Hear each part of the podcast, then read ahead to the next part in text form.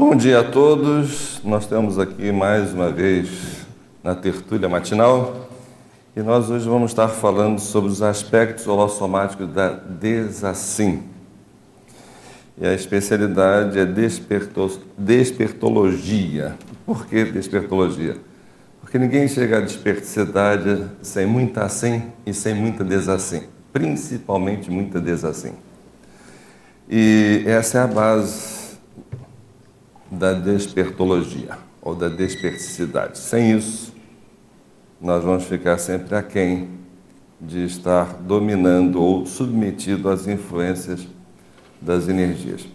Mas por que dessa minha pesquisa? Por que eu estou trazendo esse assunto? Né?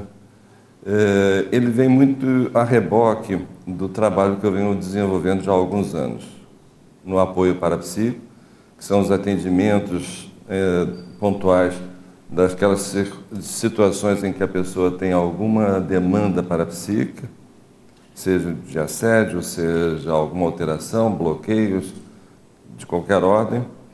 Acho que a gente realiza isso toda terça-feira, na parte da tarde. A preceptoria para psíquica, tanto individual quanto em grupo, é, o quanto as pessoas trazem demandas provenientes da dificuldade da desassem e das ponderações para a psique que nós realizamos todas as quartas, todas as quartas-feiras na parte da manhã, que é um grande debate e que essa demanda sempre ocorre nas ponderações. É muito raro o dia que nós não abordamos esse assunto. E eu ainda vou mais além, vou falar, vou falar de uma afirmação do professor Valdo, em que ele fala: a maioria das consciências não consegue desassimilar as energias negativas que absorvem, sem saber, das outras consciências. Isso é uma afirmação do professor Valdo e que nós constatamos isso nesses, nessas três atividades que nós desempenhamos, nós constatamos isso de forma bem clara e bem ostensiva, a ponto de comprometer muito a manifestação das pessoas. Então é um assunto relevante, um assunto importante que muitas das vezes nós não damos a devida importância a isso, por muitas das vezes desconhecer ou por vezes por eh, termos que enfrentar situações de desprazer, de dor proveniente dessas assimilações, muitas das vezes inconscientes, que nós botamos por debaixo do pano e não queremos nem saber que elas existem. Então, é importante nós enfrentarmos de alguma forma, esse processo da desassimilação. Para dar aqui o, a definição do professor Valdo, eu vou ler aqui a definição do professor Valdo para nós podermos estar atentos. Mas antes de falar da desassimilação propriamente dito, nós vamos ter que falar alguma coisa das assimilações simpáticas, ou seja, para eu poder fazer uma desassimilação, preciso saber de onde ela surge, como ela surge e por que ela surge, né? Então, nada mais certo do que falar da assimilação simpática. O que, que vem ser assimilação simpática? Ou seja, são aquelas energias que nós vamos absorver. Mas eu vou falar, eh, vamos absorver tanto conscientemente quanto inconscientemente e que isso vai nos afetar a nossa vida de alguma forma, trazendo repercussões para a nossa manifestação. Mas eu vou falar, vou ler a definição do professor Valdo e depois vamos complementar com as experiências, as vivências que nós temos em relação tanto da assimilação quanto da desassimilação. Eu também quero deixar claro aqui que todos podem me interromper a qualquer instante, desde agora para frente.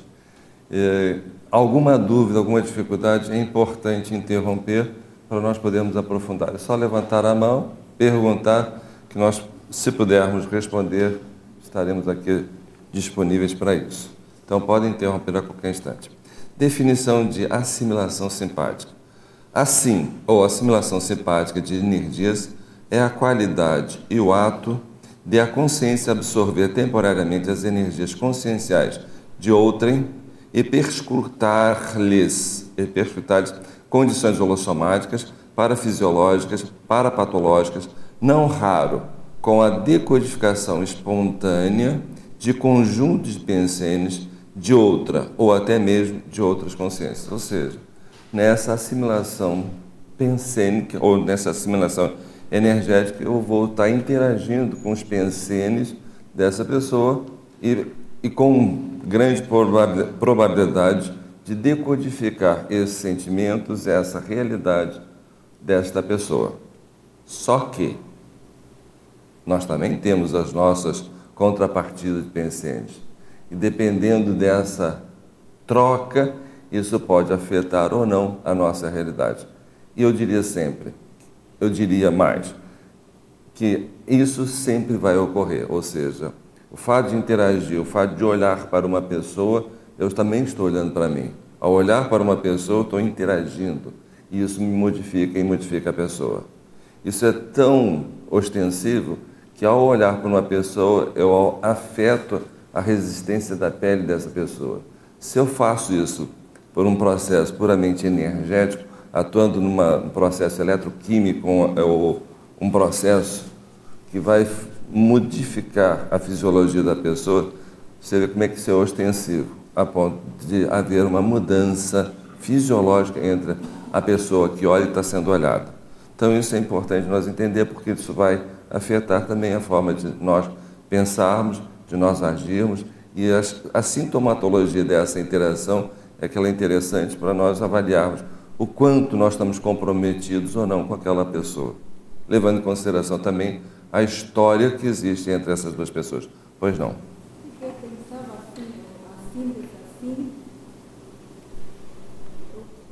Pensava assim, enquanto você estava falando do que assim, assim, para mim tem muito a ver com as tendências temperamentais da consciência. Eu vou, o que eu vai vou, favorecendo ou não, mais ou eu menos. vou aprofundar isso. Assim ou desassim. Como é que nós vamos estar executando essas ações? Como é que essas ações ocorrem? E por que isso nos afeta, inclusive, comprometendo ou não a nossa personalidade ou compondo ou não a nossa personalidade. Ok? Mas isso eu vou estar aprofundando um pouquinho mais. Então, o acoplamento áurico ou acoplamento energético ou, acoplamento, ou a, a, e posteriormente a assimilação e assimilação uh, simpática, ela decorre da nossa vontade de querer interagir com outras pessoas. É óbvio que com a vontade é muito mais fácil você interagir, mas isso ocorre independente de nós estarmos conscientes ou não. Mas o fato é que isso pode ocorrer independente da distância, independente do tempo. Nós podemos estar assimilando coisas puramente, puramente por evocação. Evocar uma consciência lá do século passado e eu estou evocando aquelas energias, aquelas energias vão me afetar. Ou uma situação vivenciada no passado, aquelas energias vão me afetar também. Então, tempo, espaço, distância, isso não tem a menor importância para as assimilações energéticas. Então, por isso que temos que estar atentos também às nossas evocações, porque isso vai poder nos afetar, sim, e teremos que, de alguma forma, fazer a desassimilação quando essas energias não são as melhores, as mais adequadas. Então, a técnica de, de absorver as energias independe de tempo, espaço, distância. Então, é para nós termos bem atentos com relação a isso. Agora, se nós formos pensar bem, é, tem um propósito. Você fazer a simulação tem um propósito, principalmente assistencial. Se você quer ajudar as pessoas e quer saber exatamente o que ajudar, é uma boa forma de fazer um paradiagnóstico, ou seja, você pode, ao fazer essa assimilação, você saber qual é a dificuldade, o que, é que essa pessoa efetivamente precisa e a partir desse entendimento, nós podemos estar fazendo ajudas significativas, assistências bem significativas e bem precisas. Se você sabe exatamente o que essa pessoa tem das dificuldades, que muitas das vezes são dificuldades, muitas das vezes com raízes inconscientes para a própria pessoa, se você pode ter acesso a isso, você tem uma melhor forma de ajudar, uma melhor, um melhor modo de interagir com essa consciência. Aspectos também da assimilação pode ocorrer também os aspectos negativos, ou seja, eu vou assimilar, assimilar, assimilar, daqui a pouco estou vampirizando aquela pessoa.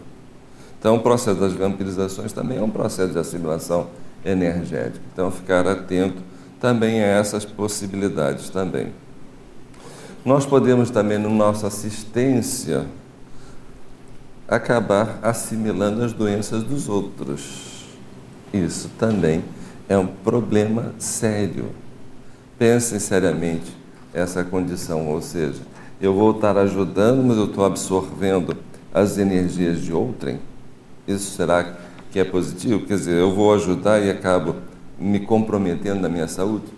É óbvio que nós precisamos, para evitar isso, ter uma boa capacidade de assim. Sem isso, não funciona. Então, fazer assim é imperativo. Nós também fazemos a desassim para ter uma melhor qualidade de vida, acima de tudo, não trazer doenças alheias para dentro de nós. Agora, nós também podemos estar fazendo descagens, tanto conscientes quanto inconscientes. Por exemplo, aquele pa parente, amigo, que acaba de dessomar e fica do lado do seu netinho, do seu filho, da sua esposa, pelas saudades que ainda se sentem delas. E ela fica ali numa assimilação energética. E a pessoa com sim também está assimilando essas energias. Muitas vezes começando a manifestar, às vezes, a doença do próprio defunto, do própria pessoa que dessomou. Como é que fica isso? Então, essa simbiose energética, pela assimilação das energias, acaba trazendo comprometimento. Então, as escagens inconscientes, pode, dependendo da consciência que está ali escada, ela pode comprometer a saúde e a vida das pessoas, inclusive a vida. Muitos artistas, quando assimilam a personalidade daquela, daquele personagem que foi vítima muitas das vezes de suicídio, de morte traumática, muitas vezes esse próprio ator pode vir a dessomar da mesma forma que o personagem que representava. E nós temos isso ocorrência em várias situações. Então, a assim, ela é contundente, acima de tudo. Ela traz reflexos bem significativos. Não é para nós termos medo de fazer assim, acima de tudo. Claro que não é para ter medo, mas para ter cautela, para ter e fazer com que essa desassim seja precedida pela desassim. E isso tudo exige técnica, exige tempo para nós podermos dominar esse processo. Agora, quem me diria qual é a fase da vida em que nós mais fazemos assim? Qual é a fase da vida em que nós somos imperativos em fazer assim? Oi? Fetal, sim, mas vamos botar um pouquinho mais para frente. Na infância, né? A infância, a criança é um, um sugador, seja da teta da mãe, seja da atenção do pai da mãe, seja de tudo.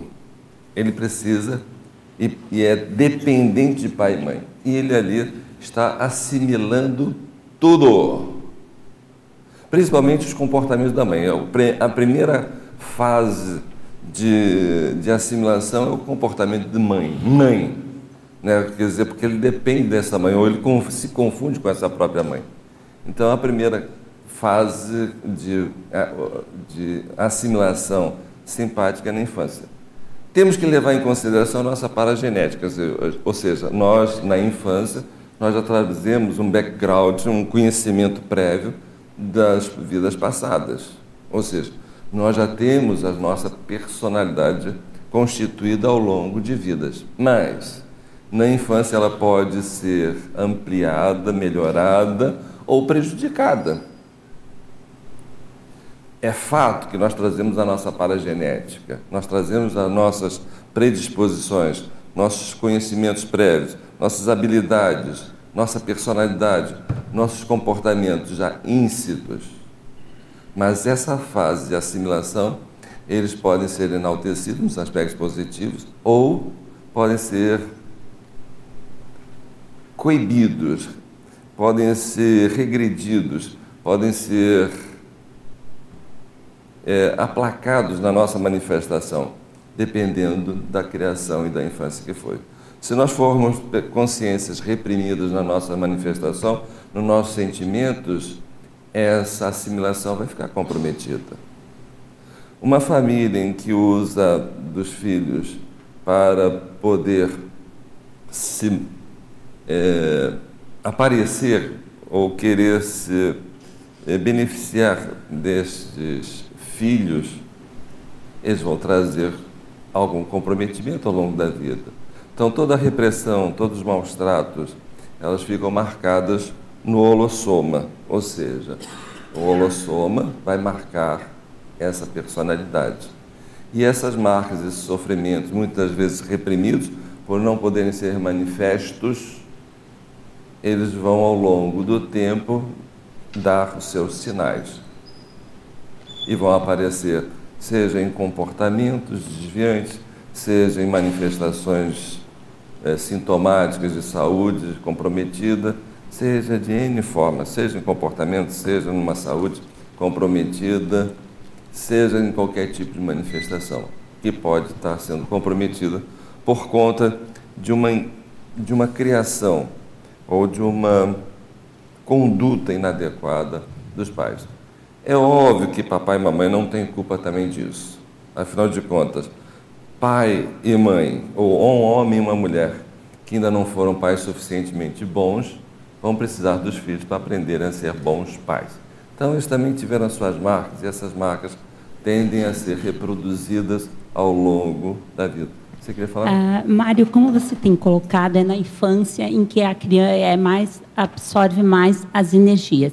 Mas como as ela energias, não... pensei nisso tudo. É, mas como ela ainda não tem conhecimento de técnicas, digamos, não tem conhecimento por uh, uh, ou, mas como ela já pode desassimilar é, isso é inato, que ela traz dentro dela como consciência. Então vamos pensar o seguinte: digamos que uma mãe bata numa criança. E a criança, qual a tendência? Chorar. E a mãe diga assim: engolha esse choro, não chore. O que, que essa criança está fazendo? Ela não pode chorar. Mas ela está passando por um sofrimento que ela precisa manifestar esse sofrimento. E se ela não pode manifestar, o que ela está fazendo? Bloqueando. Bloqueando esse sentimento, mas marcando o seu holossoma. Esse holossoma está marcado. Ou seja, eu não posso chorar para minha mãe, se eu quiser ter essa mãe. Mas eu preciso dessa mãe para sobreviver, para me manter. Então, intimamente, eu estou dizendo para mim mesmo: eu não posso chorar porque eu quero ter a minha mãe, porque eu preciso de mamar, eu preciso de ser alimentado, de ser protegido. E a única forma de ser protegido é não chorar. Então, aquela dor, eu não posso sentir mais essa dor. Então, vou reprimir essa dor. Então, essa já é uma assimilação. Essa assimilação está ali. Ela não foi desassimilada. Se ela chorasse copiosamente, ela estaria desassimilando que a natureza é natural do corpo. Uhum. O corpo tende a fazer a desassimilação. O corpo dá sinais de que precisamos desassimilar uhum. o tempo todo. Na nossa vida, o tempo todo, o corpo reage. Uma é. doença é o que é? É uma forma de poder nós desassimilarmos algo que, tá, que não está bom, que não está adequado. Então, o nosso corpo sempre vai reagir com sintomas, com sinais, uma sinalética para que nós temos que desassimilar. Então, quando vem uma força maior que impede, impede de nós nos assimilar, nós aprendemos a não desassimilar. Aí também tem o momento da birra da criança, quando ela se joga, às vezes a birra também. é um né? sintoma de que tem alguma coisa errada. Uhum. Tem que chamar a atenção porque a mãe não está dando atenção suficiente. Ele precisa, ele, o corpo reage. Nós reagimos e a criança é a que mais se manifesta nisso. Ou seja, ela é autêntica na sua manifestação. Ela só deixa de ser autêntica exatamente pela imposição. Essa imposição, eu preciso acatar essa imposição porque é a única forma que eu tenho de sobreviver. Se eu não tivesse necessidade de sobreviver, se eu fosse totalmente autônomo, ok, um abraço, mamãe, um abraço, papai, um abraço, estou indo embora, não, não, vocês não estão me satisfazendo, mas eu preciso deles. Então eu vou aprender a exatamente a não desassimilar, a botar para dentro, a botar para dentro e guardar isso com todas as forças possíveis, porque eu quero ter o amor de mamãe e papai. Eu quero ter. Eu preciso. Uhum, uma necessidade, né? É porque eu sou dependente de, uhum. dessas consciências. Então, é óbvio que nós não estamos nessa família de graça, ou seja, nós temos um, um, algo a reconciliar com esse grupo. É óbvio que nós temos uma, um processo kármico, uma interprisão grupo kármica, muitas das vezes, em que precisamos estar nesta relação para poder reconciliar. Então, muitas das vezes, essa mãe está trazendo seu algoz, ou esse algoz é a própria mãe, ou o seu próprio pai. Então, os personagens mudam. E nós estamos nesta vida aqui para poder nos reconciliarmos daquilo do nosso com relação ao nosso passado. Por isso que as coisas são muito complexas, difíceis, porque às vezes eu estou diante de uma personalidade ali, dentro do meu grupo karma, e que aquela personalidade foi aquela que me matou numa vida passada. E instintivamente eu tenho vontade de dar umas bolachas nessa criança. Instintivamente eu sei que é meu filho, quero ajudar, quero assim, mas tem uma força ali que me, às vezes me impede de fazer algo diferente. E eu tenho que entender que essas forças é em função dessa assimilação que eu estou fazendo, em que repercute em mim algo que eu não sei também porque repercute.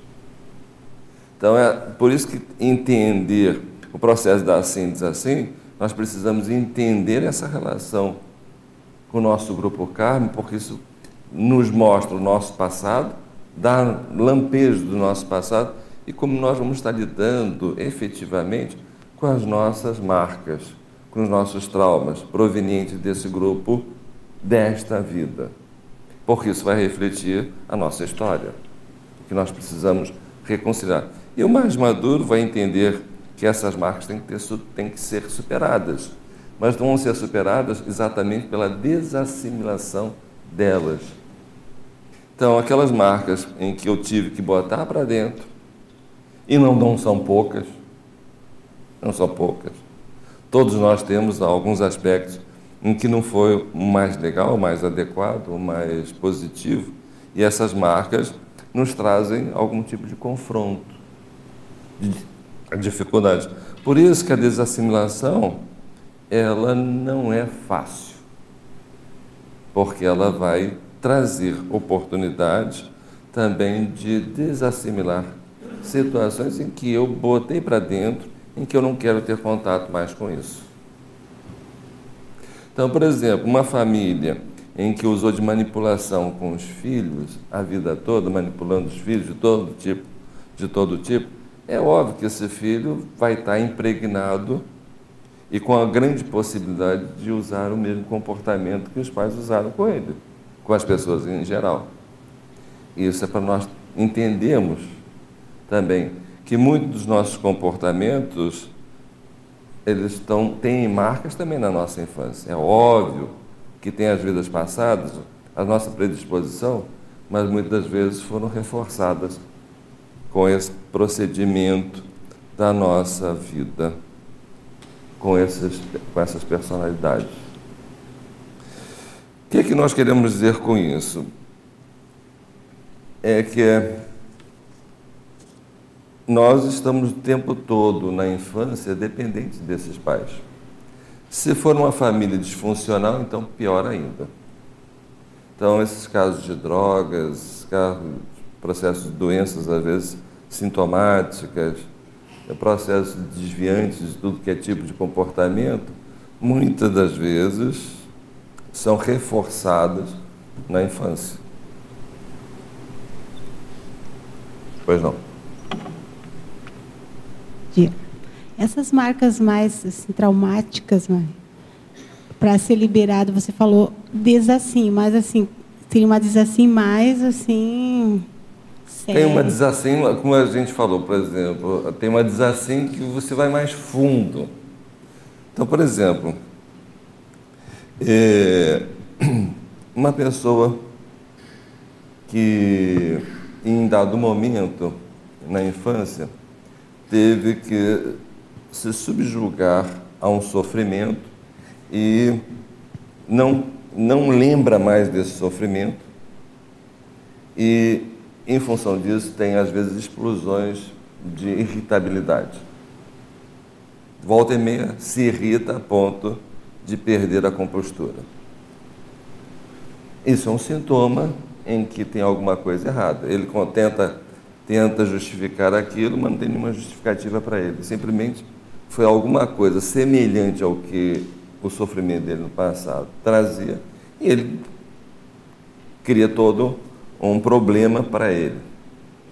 Esse problema traz comprometimento nas suas relações.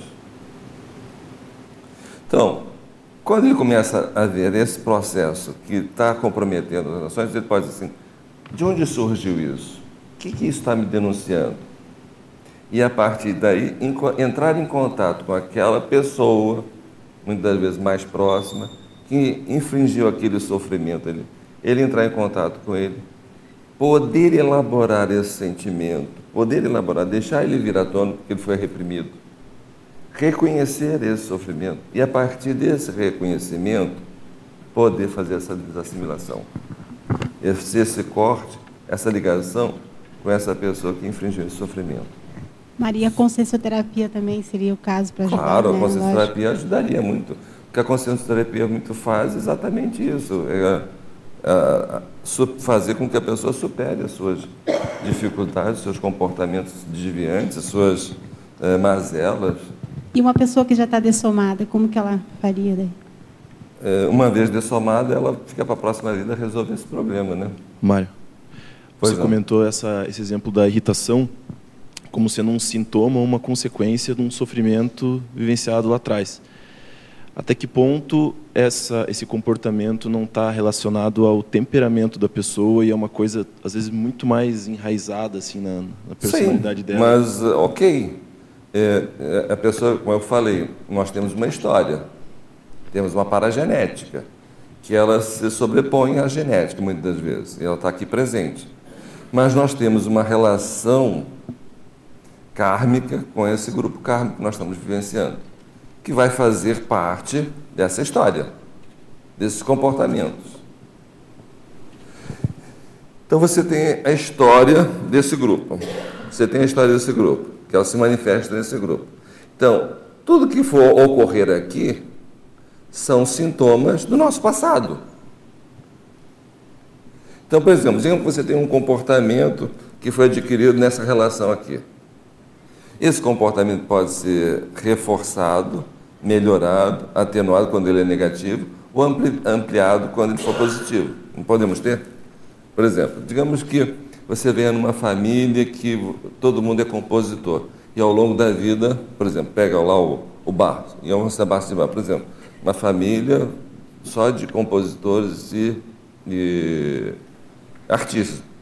Então ele vem, a família vem atuando na música há três gerações. Quando ele chega aqui, ele exacerba isso e é estimulado a ter uma exacerbação e a ser o compositor que foi em função dessa família. Foi exacerbado o processo. Ao longo, ele já vem com uma história e aqui ele pode crescer. Nossos comportamentos é a mesma coisa. Nós temos uma história com esse grupo. Eles vêm aqui, enaltecem ou não, ou deixam marcas. Essas marcas em função dessa história, desse grupo. Mas as marcas foram constituídas, os gatilhos foram constituídos nessa vida. E é o que eu tenho no momento para trabalhar. Então, ao trabalhar isso aqui, eu estou limpando também meu passado com esse grupo. Então, esse grupo reflete o meu passado, a minha paragenética. Então, tudo que eu fizer aqui para melhorar, para desassimilar, para ajudar, para reconciliar, eu estou, na realidade, trabalhando o meu passado, a partir desse presente. Então, como a gente fala aqui, é, a assimilação simpática não tem tempo nem espaço, nem distância. Então, e é atemporal, quer dizer, os problemas que eu estou tendo aqui, eles são reflexos desse tempo. Então, eu tenho que trabalhar com aquilo que eu tenho no momento, que está mais próximo. Se eu consigo trabalhar isso, eu estou trabalhando o meu passado. E é isso que nós vemos, por exemplo, na preceptoria, nós vemos isso no apoio. É quando. E, e fica muito mais fácil a pessoa poder depois ter re, retrocognições mais precisas com relação àquela situação. Por que, que aquela situação ocorreu? Na medida em que eu consigo limpar. Na medida que eu consigo limpar, eu acesso o meu passado. Ok? Mario, então, Mario desculpa. Eh, com o exemplo que você eh, puso dessa criança que é impedida a chorar, se essa criança se revelara e chorara, desassimilara, isso lhe serve a essa criança como exemplo futuro ou vai ter em cima mais pressão, mais cobrança dos padres, sabes? Não sei. Olha só, pais que permitem que seus filhos elaborem seus sentimentos, que conversem com eles sobre seus sentimentos, serão pessoas mais saudáveis, não resta a menor dúvida. Isso está mais que provado estatisticamente, cientificamente. Então, pais que permitem que a criança sinta raiva e elabore essa raiva, que chore e elabore esse choro, que haja a permissão para isso, serão sempre consciências mais saudáveis e vão reproduzir isso na sua vida, principalmente perante os outros, em uma assistência mais adequada às outras consciências. Então, isso já está provado cientificamente, estatisticamente, que uma criança agredida tende a ser mais, é, do, é, mais contida na infância, mas mais agressiva na adultidade. Então, é, é entender o seguinte: que esses pais também estão reproduzindo muito do sofrimento que eles passaram na própria infância. Então, Esse é o problema, é, é um é, círculo. A questão é, quem vai cortar o ciclo vicioso da reprodução do próprio sofrimento? Então, muitas pessoas, por exemplo, há, há uma tendência muito grande, por exemplo, da criança que foi abusada se tornar um abusador, pelo sofrimento que foi impingido.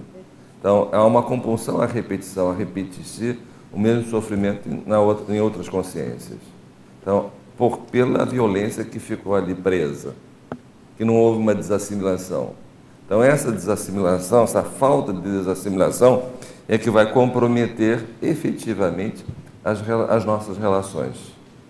Nós vamos adoecer ou prejudicar as nossas relações em função da desassimilação que não foi feita adequadamente. Então, é importante isso. Se nós temos dificuldade de nos relacionarmos, até que ponto não existe aí uma falta de desassimilação? Se nós estamos com dificuldade de nos relacionarmos, que dificuldade nós temos de desassimilar? Algum processo está aí, impedindo a nossa manifestação. Ok?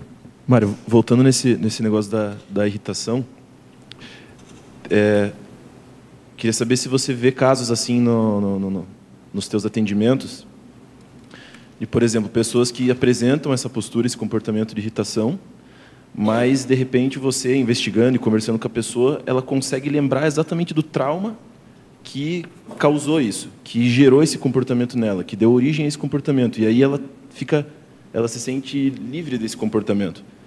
Ou em outros casos em que ela percebe que que esse sofrimento só reforçou uma coisa do temperamento dela. Então, existem dois, essas duas situações. Uma que a irritação é só uma consequência de um trauma específico, que se ela lembra desse trauma, ela se sente livre daquele comportamento, ou se necessariamente só reforça uma, um comportamento dela que já tem, vem de muito tempo. Duas, tem as duas coisas.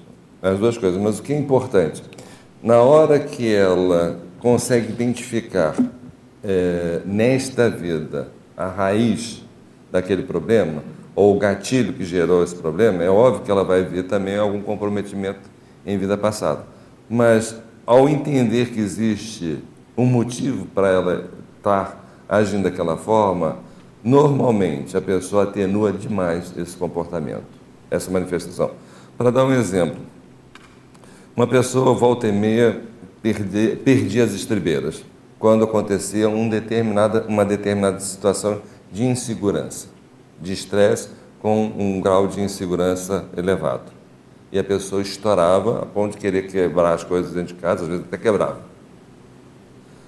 Quando ela, essa pessoa conseguiu lembrar depois de um bom tempo de reflexão, de entrar em estado alterado de consciência para lembrar, ela se viu apanhando sem motivo nenhum, só porque ela foi tomar banho de rio, apanhou a ponto de ter que ficar em casa para curar as feridas promovidas pelo cabo de aço que foi batido nas costas durante uma semana.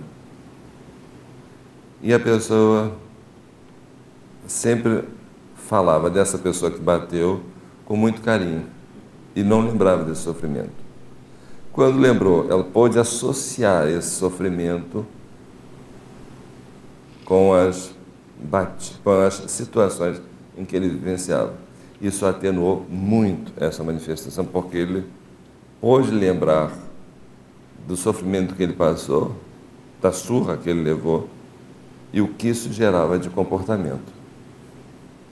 É óbvio que também tinha uma predisposição, é óbvio que tinha, mas isso marcou profundamente, isso reforçou demais. Isso ele não pôde chorar. Ele teve que esquecer, entre aspas, mas o corpo dele reagia. E ele só começou a dar conta disso quando a saúde dele começou a ficar comprometida.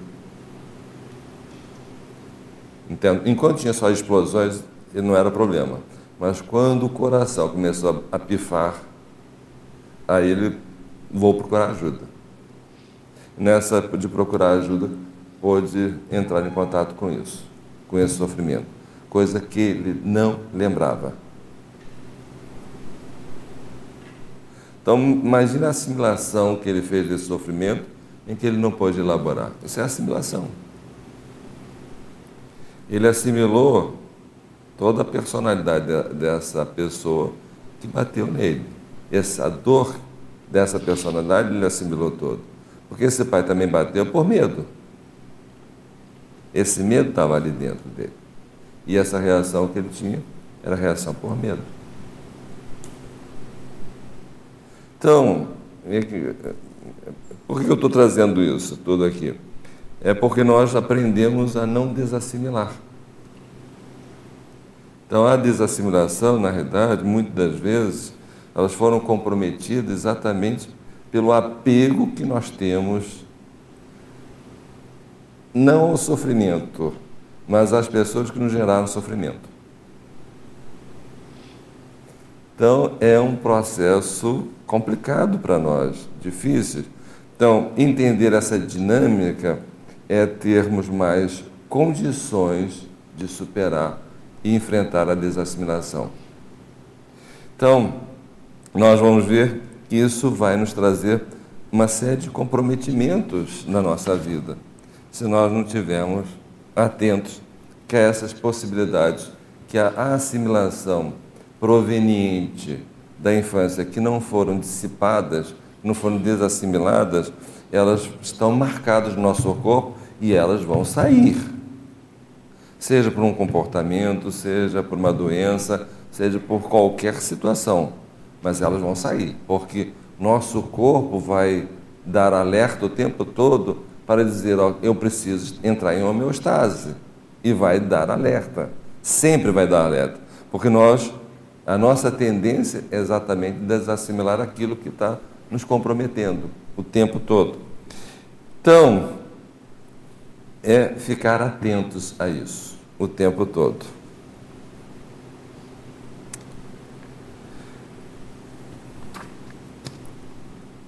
Então, com relação à infância, nós podemos, muitas pessoas, por exemplo, têm uma manifestação infantilizada, muitas das vezes proveniente da forma como foram criadas. Elas não podem passar por uma fase adulta, não foi permitido.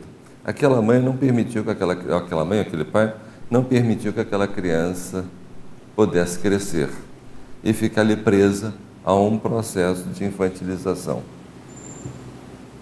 Como é que ela vai ser? Como é que essa, é, essa, esse adulto infantilizado vai ver o mundo? Vai ver o mundo pela, por essa condição.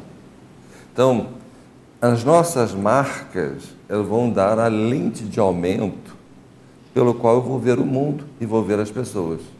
Então, isso é muito importante, que as nossas marcas ao fazer um assim, para poder fazer um diagnóstico, para fazer para poder entrar em contato com outra pessoa, eu posso usar essa lente distorcendo o que eu estou vendo efetivamente. Então, isso temos que estar muito atentos a essa condição. Já que nós estamos valorizando demais o nosso parapsiquismo, temos que entender que nós começamos primeiro a analisar as nossas marcas, porque essas marcas vão comprometer e vão contaminar toda a nossa percepção de mundo e principalmente a nossa percepção do outro, da ou da outra consciência. Então, muitas das vezes, ao fazer essa assimilação dessa pessoa, eu tenho uma série de imagens, uma série de informações, uma série de intuições, elas correspondem à verdade? Isso corresponde à realidade daquela consciência? Ou são meras projeções da minha própria intraconsciencialidade manifesta em cima do outro? Ou das minhas marcas manifestas em cima do outro? Ou os meus preconceitos em relação ao outro? Isso nós temos que ter muito cuidado, porque as assimilações simpáticas vão mexer com os nossos conteúdos, com as nossas marcas, acima de tudo. Então, nós que queremos estar desenvolvendo parapsiquismo, ter, chegar à desperticidade, nós temos que fazer uma introspecção na nossa intraconsciencialidade e analisar quais são as nossas marcas que ainda não foram desassimiladas. Quais foram as nossas marcas ao longo da vida que foram marcadas, a, muitas vezes, a fogo de sangue, né? foram reprimidas de toda a ordem e que nós estamos aqui agora para fazer com que elas saiam, para estar livre efetivamente para poder assistir o outro. Agora, é nessa relação que eu também me assisto. É nessa relação também, nesta relação, aquilo que me compromete, aquilo que me altera, que eu posso também me analisar e ver. Por que isso? Por que isso me incomoda? O que, que, que fragilidade é essa que eu tenho, que eu preciso estar atento? Pois não. Quais seriam essas ferramentas quase de uso pessoal, não? Não ir a cursos, cursos, cursos e demais. Que ferramentas eh, teríamos para analisar exatamente essas nossas marcas? Como acessar as nossas marcas? Como acessar de uma forma, oh, quizá com a visualização parapsíquica? Sim, sim. ou, ou tem unas mais de cotidiano, é decir, isso requer, parece um, um mínimo de tempo. Sim, olha só, uma coisa que é importante para todos nós que queremos crescer é que precisamos nos relacionar. Isso faz parte da nossa evolução, ou seja, nós estabelecemos vínculos afetivos, isso nos leva a ter uma melhor qualidade de vida e, acima de tudo, ter longa vida. Nós precisamos desses vínculos afetivos, vínculos de confiança, eles, e, e que eles sejam exercitados ao longo da vida para nós estarmos bem, com saúde. E é a partir desses vínculos que nós vamos nos perceber também. Então, ao criar vínculos, nós percebemos em nós, às vezes, alguma insatisfação, alguma situação de preconceito, alguma situação que não é mais adequada, e ao longo da vida essas situações vão se apresentando. É ficar atento exatamente a esse desconforto. Quando é que esse desconforto aparece? Quando esse desconforto se insurge de uma forma mais ostensiva, qual é o tipo de manifestação que não é a mais adequada? Então, é ficar atento o tempo todo a essas manifestações e se perguntar: por que eu faço isso? Por que eu ajo assim? Por que eu atuo dessa forma? Por que, que eu ainda tenho preconceito em relação a isso, aquilo, aquilo outro? Então, isso mostra a nossa ignorância perante aquele fato, perante aquela situação. Então, se coloque no sofrimento não como uma vítima a respeito daquilo, mas como uma possibilidade de aprendizado, de ignorância perante aquela situação, em que aquilo te pode trazer benefícios em termos de esclarecimento a respeito da tua própria personalidade, acima de tudo. Isso é o que nós vamos entender melhor. Então, nós temos que entender que essa, esses relacionamentos, essas assimilações que nós fazemos, elas podem ser positivas, negativas, elas podem ser suaves, intensas, elas podem ser de curta ou de longa duração, conscientes e inconscientes. Elas estão o tempo todo perpassando a nossa própria realidade, o tempo todo, e sempre deixando marcas, sempre nos alterando, sempre nos fazendo com que nós percebamos a nós mesmos. Então, é uma forma de crescer, é a partir do relacionamento. Nesta relação, todos crescemos quando podemos estar aprendendo com essas relações. E, acima de tudo, reconciliando, porque na medida em que eu encontro uma situação de desafeto na nossa vida, esse desafeto provavelmente vem de longo tempo. Então, se nós pudermos con construir uma relação prazerosa nesta vida, nós estamos limpando o nosso passado. Então, como nós estamos falando, né, a assimilação simpática, ela pode trazer uma série de interpretações, mas muitas dessas interpretações podem ser frutos da nossa projeção, propriamente dito dos nossos próprios conteúdos em relação àquela pessoa. E isso vai mascarar significativamente a percepção do outro. Fazer algumas considerações aqui com relação às assimilações para a gente dar, dar assim um conteúdo assim para dar uma uma geral nesse conteúdo em termos de assimilação para nós fecharmos o assunto assimilação e entrar no assunto desassimilação. Porque se nós entendermos bem o processo da assimilação, a desassimilação fica muito mais fácil. Então vamos lá. Competência. Algumas consciências têm mais predisposição a realizar a assimilação simpática do que outras. Isso é em função do seu próprio desenvolvimento ao longo da vida, ao longo das vidas, né? Quer dizer, a pessoa que vem trabalhando isso, no processo de assimilação, de procurar entrar em contato com a outra consciência e poder interagir, entrar nessa intraconsciencialidade e saber a respeito dessa pessoa, isso, muitas das vezes as pessoas têm uma predisposição maior. É aquela pessoa que faz essa assimilação com muita facilidade. Né? Capaci essa capacidade depende muito das circunstâncias, ou seja, do momento atual das circunstâncias da, da situação e principalmente da história em comum com essas pessoas. Ou seja, eu para assimilar uma pessoa quando eu tenho afetividade em relação àquela pessoa é muito mais fácil do que aquela pessoa que eu sou antagônica àquela pessoa. Então, para eu fazer uma assimilação é muito mais fácil com aquelas pessoas que eu tenho prazer de lidar com elas. Então, a história, a, a, a, o exercício dessa assimilação também me denuncia a história que eu tenho com essa pessoa. Isso é importante. mudanças, quer dizer, na medida em que eu interajo, assimilo a outra pessoa, eu estou trazendo conteúdos dessa pessoa para dentro de mim, interagindo com os meus conteúdos. E isso vai fazer um merge vai fazer uma mudança em mim próprio. É a forma, ao olhar para uma pessoa, eu estou me modificando. Fisiologicamente está havendo uma alteração. Então, na medida em que eu faço uma assimilação, maior são as mudanças que podem ocorrer. E com isso pode predispor a reciclagens bem significativas também. É, na, assim, é importante observar as repercussões holossomáticas, muitas das vezes inconscientes. Então, na assimilação simpática é importante o que, que mexe, quais são os sinais que surgem a partir desta situação, a partir dessa assimilação. O que é que surge? Quais são os sinais que isso traz?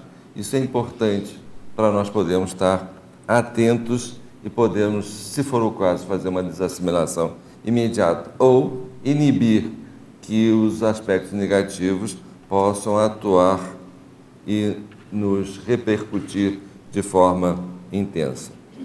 Saber que as, as, todas as assim são bidirecionais, ou seja, quando eu faço uma assimilação simpática com alguém, eu também estou passando informações a meu respeito para essa pessoa também e essa pessoa pode ter repercussões em decorrência dessa assimilação. Então é sempre bidirecional. Só voltando um pouquinho, você falou que a gente, não sei se eu entendi bem, a facilidade que a gente tem de fazer assim com determinadas pessoas significa que a gente tem mais afinidade com aquelas pessoas? Ah, com certeza. Você chega entra, entra com sinceridade pela pessoa, pô, consegue ver todo o processo das emoções, pode até ter retrocognição com aquela pessoa, ter retrocognição daquela pessoa. Há um processo de afinidade aí maior. Não há um bloqueio, a pessoa está permitindo ser invadida, porque ela pode reagir e, e, bloquear esse processo. Mas aí não tem um risco assim da, da gente se entregar tanto, assim, fazer isso assim direto e podendo ser aquela personalidade ser algum, alguma personalidade do passado que a gente não teve assim um vínculo tão positivo? Se não tem um vínculo tão positivo, já é mais difícil. A, demora, a, a assimilação não é tão extensiva. Uhum. É o que eu estou falando. O fato, às vezes, de estar com dificuldade de fazer uma assimilação já mostra que tem alguma, alguma história ali em comum que não é das mais agradáveis. E você começa a ter sinais desse mal-estar. Ok? Pode chegar à conclusão e pode chegar ao fato de realmente vir à tona essas informações? Pode. Agora, você não pode reagir negativamente a isso. Então você encontrou seu algoz do passado a partir de uma assimilação, pode... foi ele que me matou. Ah, agora eu vou querer descontar. Está tudo errado. Nós estamos aqui exatamente para fazer o oposto, para fazer a reconciliação. Então, fazer a reconciliação, se nós, se o grupo se encontra, seja nos aspectos positivos e negativos, se encontram, é para nós reconciliarmos a respeito do nosso passado. Então, nós não podemos ter esse mal-estar, não, isso foi um algoz que matou na vida passada. Não! O que, que eu posso fazer agora para re, re, repor ou reconquistar essa personalidade? para isso ser dissipado.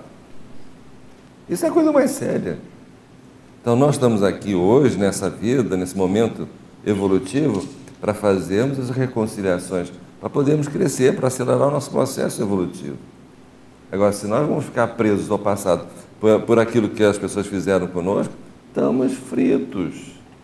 A evolução onde é que fica? Então, nós temos que ter muito, estar muito atento aos valores pelos quais nós vamos decidir as nossas vidas. Se a evolução é um valor para nossas vidas, nós temos que levar isso a sério. Se a assistência, que é um fator preponderante na evolução, é um valor para nossas vidas, nós temos que levar isso. Nós temos que ser coerentes. Se a cosmoética é um valor para nossas vidas, nós temos que ser temos que ter isso como uma bandeira para todas as nossas decisões. Então, ao encontrar alguém que foi um algoz no passado, o que é que eu posso fazer para assisti-lo? Para ajudá-lo? Ou, no mínimo, para não comprometer mais o mal-estar dessa pessoa. Então, seria tipo uma sinalética que a gente teria naquele momento, quando a gente tem aquele. Aquela. Uh, tipo assim. Tu olha para a pessoa e tu não simpatiza com ela de imediato, né? Uhum. As energias denunciam ali naquele momento. Com certeza, com certeza.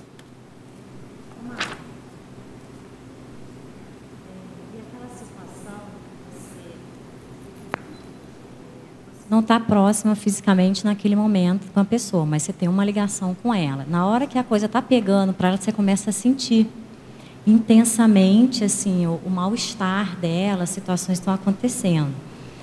E às vezes você não consegue é, resolver aquela situação de imediato. Eu só percebo que eu consigo melhorar quando ela melhora.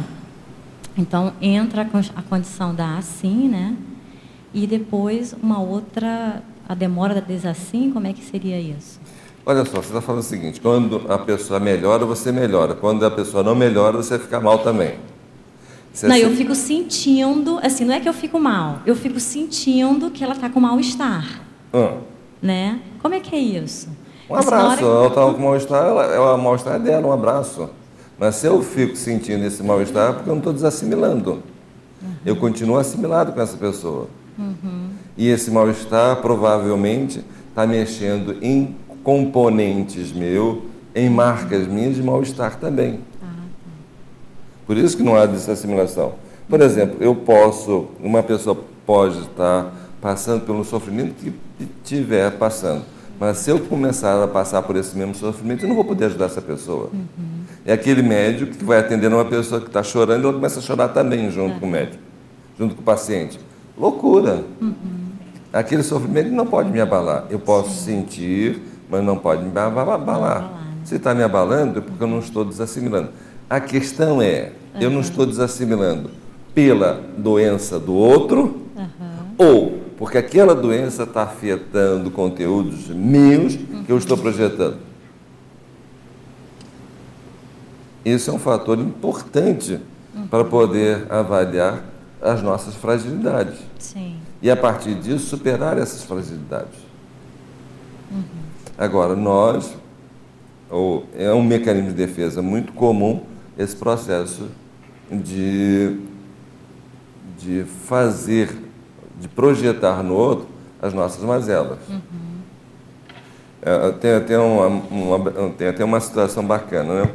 Um filho está com medo de uma determinada coisa, foi, foi para um lugar, foi para uma, foi um determinado um lugar que está sentindo medo. Papai, vamos embora que você está com medo. Papai, vamos embora que você está com medo. Ele não estava com medo. Quem está com medo é o papai. Então, é muito comum, por exemplo, as nossas mazelas, que é mais o mal-estar dele, da criança. Então, mas o que é importante entender é o seguinte: toda vez que nós fazemos uma assimilação, sempre vai mexer nos nossos conteúdos.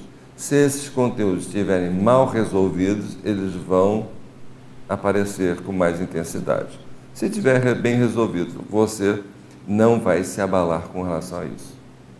Por isso que é interessante, por exemplo, nessa troca, nessa, nesse contato a miúde com pessoas em que você está fazendo assimilação sistematicamente, você naturalmente vai entrar em contato com, seus, com as suas fragilidades, com as suas marcas, com, seus, com as suas situações mal resolvidas. Isso é bacana. Então, as pessoas acabam trazendo para nós informações para nós podermos trabalhar com elas. E ao trabalhar com elas, nós vamos adquirindo mais competência para fazer essa assimilação e fazer assistência aos outros. Certa vez você tinha falado para mim também, por exemplo, que às vezes quando a gente está com muito envolvimento com aquela pessoa, às vezes a gente tem dificuldade de ajudar ela pela processo emocional. Pessoa. Isso, mas isso tem a ver conosco ou com a receptividade do outro? Tem a ver com o nosso processo emocional. Pessoal mesmo, né? É, o processo emocional, por exemplo. E quando você, por exemplo, tem um processo emocional que quer de qualquer maneira ajudar, tem uma relação afetiva é, em que aquilo mexe com a tua emoção, fica mais difícil. É, é, o que, é o que os médicos falam, por exemplo, o médico não opera paciente da família. Um, um cirurgião não vai operar um familiar, porque pode comprometer, pode não ver a doença então é a mesma coisa, psicólogo atender o, o seu, seus familiares. Não dá. Tanto o Freud atendeu a filha dele que chegou à conclusão que isso não se deve fazer. Também tem isso, né? Então, porque o processo emocional nos impede de ver claramente, porque mexe demais e vai mexer em conteúdos que eu não quero ver, que eu já aprendi a fazer isso, a não querer ver certas coisas na infância. Então é muito complicado. Quando tem um processo afetivo, é muito difícil você ver.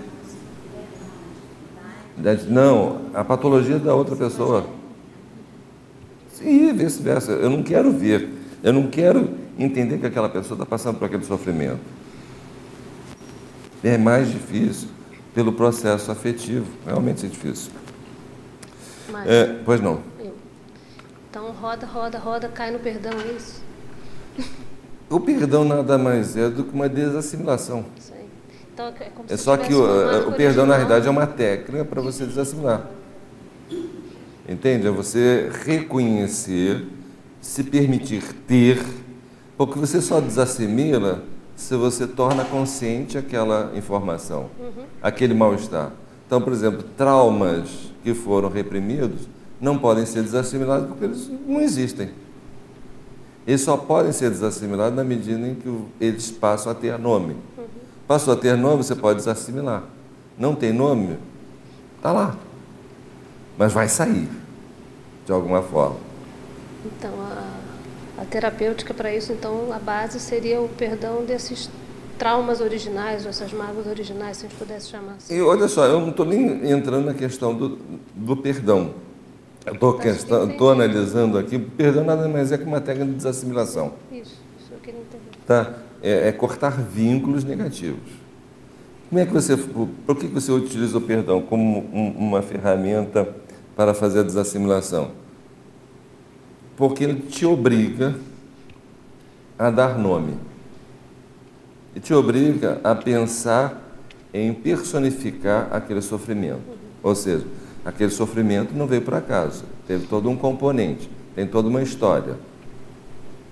Então, eu posso, e o que eu quero mostrar é que nós vamos chegar a um ponto que não precisamos perdoar.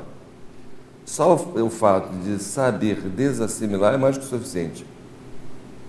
Saber que as mazelas ou as agressões que nós sofremos, e nós sofremos por isso, são possibilidades de conhecimento, possibilidades de entendimento, possibilidade de superar fragilidades, que venham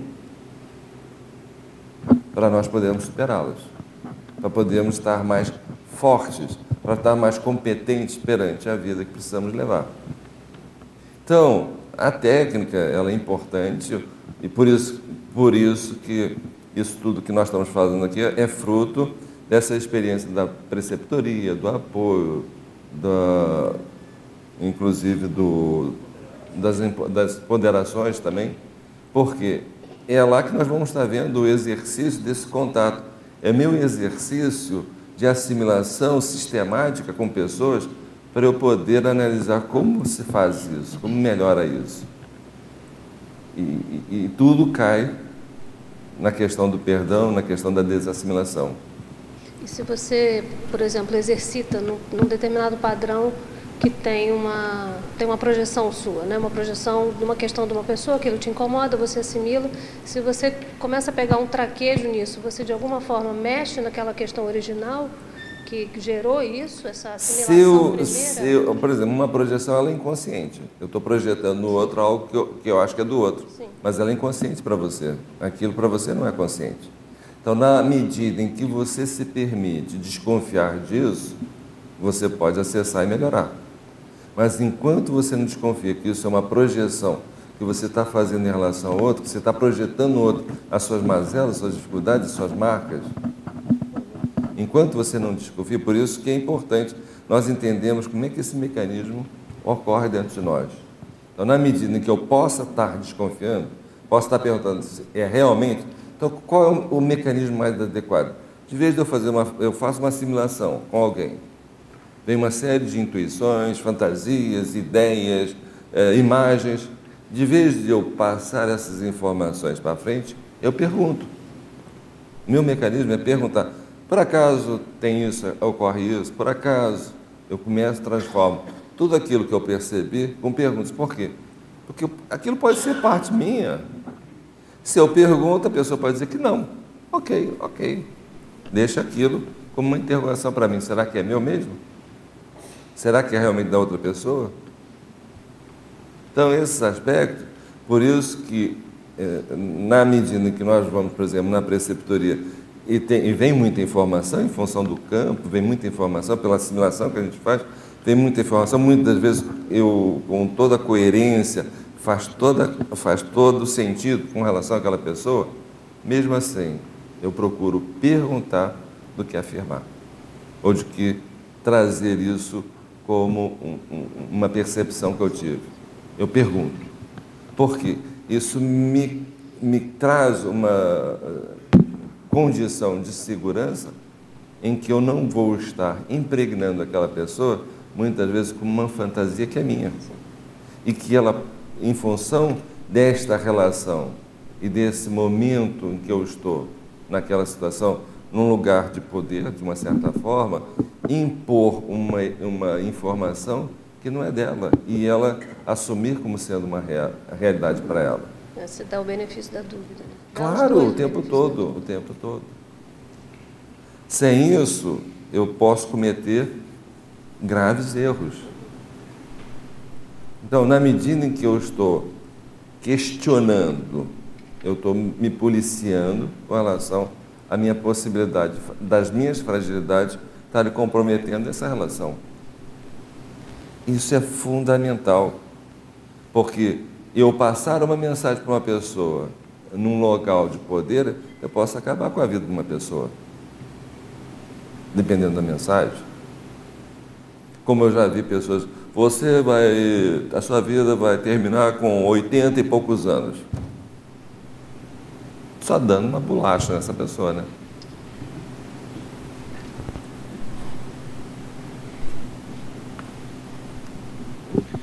Mário. Pegando esse embalo aí do, do perdão, acho que seria inevitável entrar nisso, né? É. E no caso que você trouxe lá da, da, pessoa que lembrou daquela situação, que ela tomou chicotadas e isso trouxe muito trauma para ela, foi uma situação muito intensa. E a partir do momento que ela descobriu isso, atenuou muito o comportamento dela. Mas, ao longo das nossas, das nossas vidas, a gente passa por muitos traumas que a gente não recorda. Então, no caso dessa pessoa, eu queria saber o seguinte: e se ela não lembrasse dessa situação, se ela não lembrasse que ela tomou as chicotadas? Ela estava indo para ter um ataque cardíaco. Você estava muito próximo. Os médicos já tinham assinalado, olha, mais uma explosão dessa você morre. Oi? Não, é, é, é, os médicos disseram, olha, cara, mais uma explosão, teu coração não aguenta. Mais uma explosão dessa, teu coração pifa.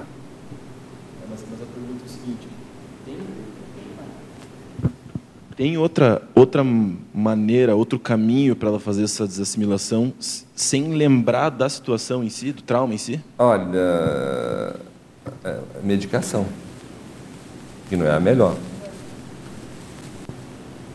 Você controla o ímpeto a partir da medicação. Horrível isso, mas é, é o que se faz mais atualmente. Qualquer comportamento desviante, táxi medicação.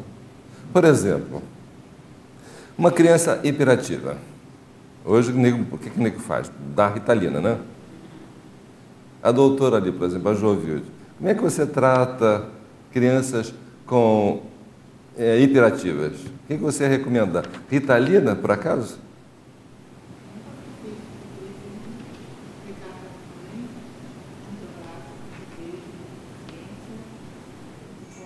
E não resolvia? E não resolvia? hiperatividade hoje é tratada com ritalina. É falta de beijo, carinho e atenção. As crianças estão sendo terceirizadas na sua criação. Entende? Uma criança hiperativa ao longo da vida vai, vai, vai ser o quê? Que só tomou ritalina ela não vai superar essa carência que ela tem. Não é isso? Então, nós somos muito frutos, como eu falei, nós somos frutos dessas marcas de hoje, por conta das nossas vidas passadas com esse grupo, que reforça ou não, mais ou menos, essa condição. Continuando aqui eh, as considerações na sistema, assim, assim temos que, temos que usar de cosmoética, porque nós podemos estar manipulando pessoas pelas informações que vamos ter. Nós vamos ter muita informação a respeito dessa pessoa, inclusive das fragilidades dessa pessoa. Não usar isso.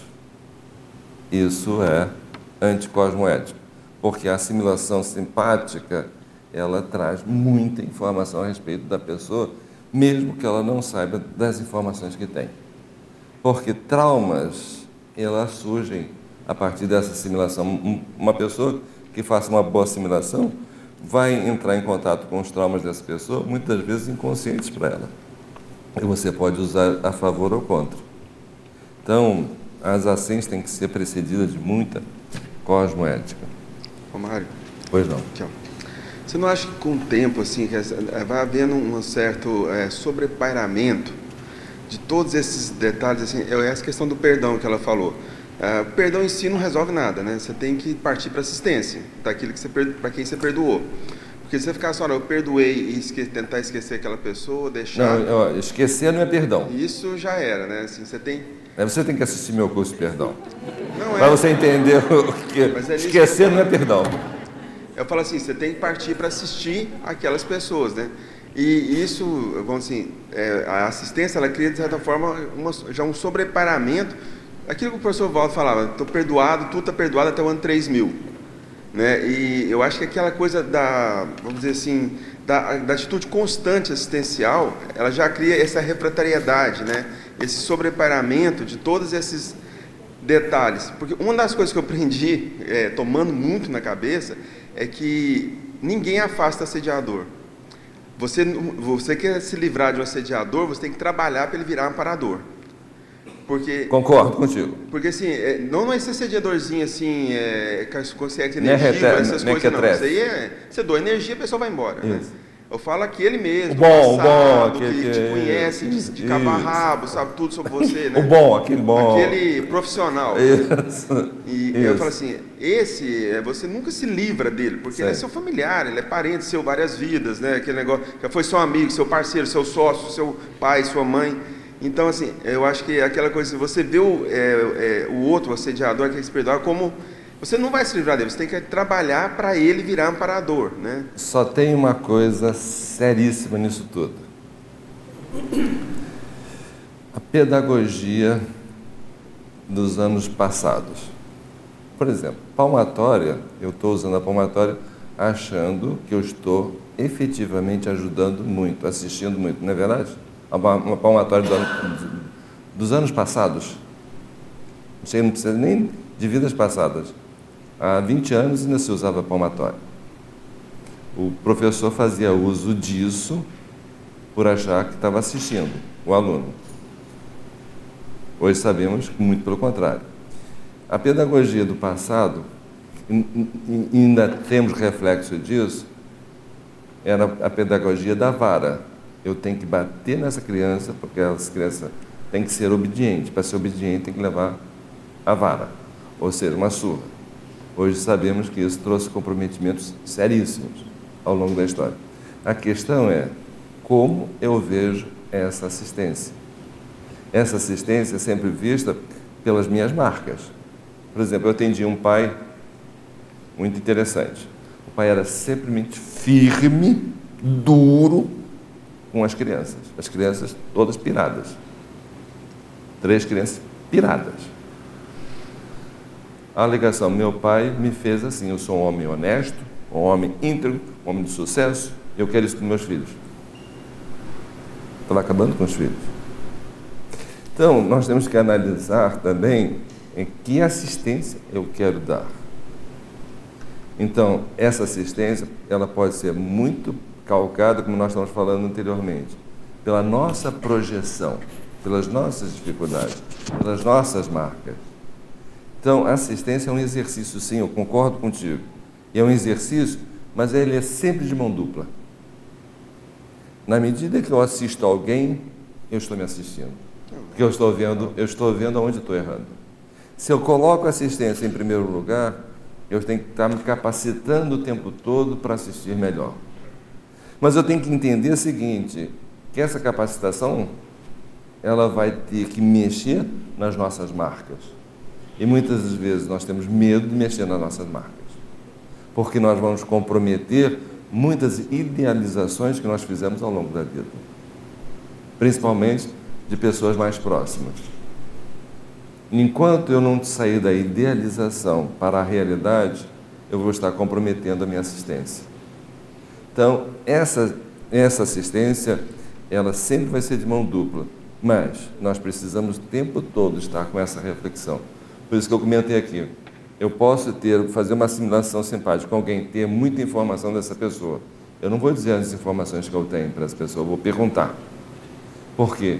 Eu me dou o direito de poder estar passando alguma mensagem, alguma situação que não é mais adequada para aquela pessoa. E se eu faço essa pessoa pensar a respeito disso, é melhor para mim, é muito mais seguro para mim. E eu posso até aprender muito a partir das respostas que essa pessoa possa estar dando para mim. Então, assistência é, ter, é, se colocar sempre nesse processo. Olha, essa assistência vai ser de mão dupla, eu tenho que aprender com essa assistência. A primeira assistência é a autoassistência, né? Mas ela, ela só ocorre a partir do outro. Quando o outro me denuncia. Quando o outro me incomoda. Quando o outro me aponta. Quando o assediador me aponta a minha fragilidade.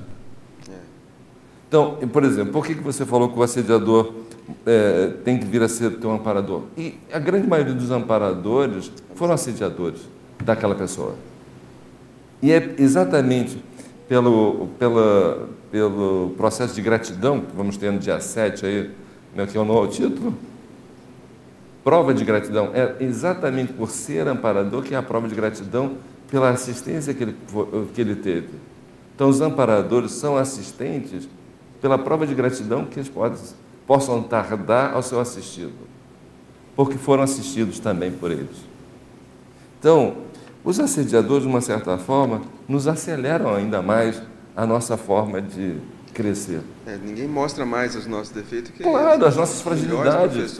Se estão apontando a nossa fragilidade, porra, legal, valeu, já valeu. Como, quando tem, nós temos um processo afetivo com alguém, nós temos dificuldade até de ver a dificuldade do outro. Mas é isso aí, Jarbas. É exatamente isso. Vamos assistir os nossos, os nossos algozes, perdoar os nossos algozes e, em seguida assisti-los, porque eles podem se tornar amparadores nossos. Então, é, aspectos facilitam. Uh, ah, outra coisa, estava fazendo comentações só para a gente fechar rapidamente a questão da assim. Assim, nós podemos desenvolver algum traço não desenvolvido fazendo uma simulação simpática, por exemplo, com consciências mais evoluídas. Que tal fazer uma assimilação com um serenão, hein? Eu acho que nós vamos ter muito a, a, a entender, né? Agora, uma coisa que é interessante, por que não fazer a assimilação, por exemplo, com esses jovens, né? Que estão aí com curso intermissivo atualizado, até para a gente atualizar o nosso curso intermissivo. Também é uma forma de assimilar. Então, por exemplo, pega aqui o Felipe Manso aqui, um jovem aí, cheio de curso intermissivo, a gente faz uma assimilação, pô, a gente se atualiza, pô, cara, teu curso intermissivo tá legal, hein, tá bacana, vamos em frente, ó, também, ó, tô dentro, hein. Se eu puder, estou dentro de, nesse processo também assistencial. É uma forma de você atualizar também o seu curso intermissivo. É você assistir consciências mais jovens e, com isso, você ter acesso as informações que estão sendo passadas no curso permissivo. Então, assim, ela é, tem N possibilidades, mas o que é importante é que nós possamos estar tendo informações precisas a nosso próprio respeito e que possamos estar tirando proveito delas. Fatores que facilitam assim, curiosidade perante as, as outras consciências, escuta ativa e atenção, predisposição para assistir, autoconfiança, mente aberta às reciclagens, otimismo, otimismo e, valorizar, e valorizar a evolução consciencial. Esses são os aspectos que facilitam. Agora, para falar de desassimilação. De, uh, falando da, da, definição do professor Valdo, a técnica da desassimilação simpática consiste na aplicação da vontade inquebrantável, no alijamento ou expurgo do próprio microuniverso consciencial das energias conscienciais patológicas captadas antes pela assimilação simpática consciente, ensaiadas ou inconscientes irrefletidas. A desacem, ela, agora eu vou falar aqui algumas coisas da desacem antes de falar. Aspectos da desacem, aspectos holossomáticos da desacem. A desacem promove desbloqueios energéticos, ou os travões energéticos, ou seja, muitos travões que nós temos ao longo das vidas, ao longo das vidas e muitas vezes desta vida, eles são desbloqueados a partir da desassimilação, a partir do entendimento desses travões. Quando eles ocorrerem e que a pessoa envolvida nesses travões possam ser, os vínculos possam ser quebrados, ou as, as conexões energéticas possam ser dissipadas. A assim é ter controle sobre os próprios pensênios, ou seja, na medida em que você faz a desassimilação, você não tem pensênios de outras consciências interferindo na sua forma de pensenizar. A assim permite uma saúde holossomática, ou seja, a pessoa evita transtornos holossomáticos. A assim faz a pessoa sair da condição de vítima, ou seja, aquela consciência que está com uma escagem indesejada, um encosto, como muitos falam, né? passa a ser vítima dessa consciência. Então, fazer a desassimilação e deixar de ser vítima. Superar comportamentos inadequados, ou seja, você às vezes está sob a influência de outra consciência, você está passando por comportamentos que não sejam mais adequados, uma irritabilidade por conta dessa assimilação. Então, você pode evitar muitos comprometimentos. Exercitar a autodefesa energética, dirimir o contágio de exopensênios negativos, ou seja, você evita a entrada de pensênios negativos, evitar a vampirização energética, seguir rumo à desperticidade, ou seja, com muita desassim que se chega à desperticidade, atenuar as repercussões de traumas holossomáticos, desenvolver o parapsiquismo e evitar a dessoma perma, é, perma, é, permatura. Isso. prematura, prematura. É, ok. Então, isso aí seriam os aspectos da desassim. Seriam os aspectos holossomáticos do desassim. Agora, pensa o seguinte, como nós falamos assim, uma falta de desassim, quer dizer, um ator pode morrer antecipadamente ou igual ao seu personagem, pensamente como a diz assim, ela é importante para a nossa vida. E como nós falamos logo no começo, a grande maioria das pessoas não fazem a desassim por apego. Por apego não é uma coisa difícil de entender, mas com uma lógica tremenda. Nós somos apegados a essas energias. Por exemplo, nós ficamos com o mal-estar de uma pessoa.